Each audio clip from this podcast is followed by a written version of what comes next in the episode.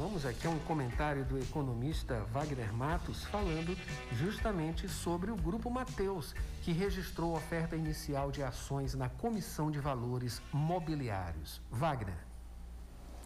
Muito bom dia, Adalberto e amigos da Rádio Universidade. Na sexta-feira, o Grupo Mateus Varejista Maranhense registrou na Comissão de Valores Mobiliários, CVM, a sua oferta inicial de ações, o IPO. A intenção é captar entre 4 a 5 bilhões de reais em uma oferta primária, dinheiro que irá fortalecer o caixa da companhia em outubro.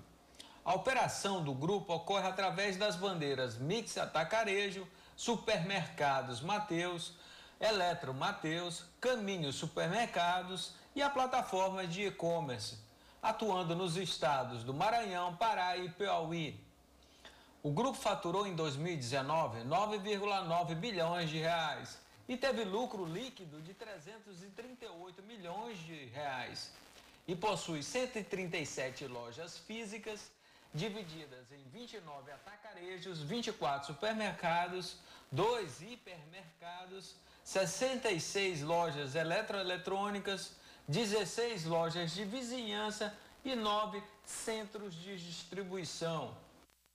O Ibovespa fechou em alta de 0,89% aos 101.353 pontos, com volume financeiro de 29 bilhões de reais.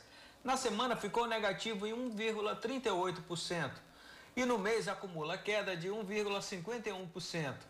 Os investidores continuam acompanhando o teto de gastos e o andamento da reforma tributária. Já no cenário externo, a atenção fica na expectativa do novo pacote de estímulo americano e as tensões comerciais entre os Estados Unidos e a China. Um grande abraço a todos e até mais. Jornal Rádio Universidade. Jornal Rádio Universidade.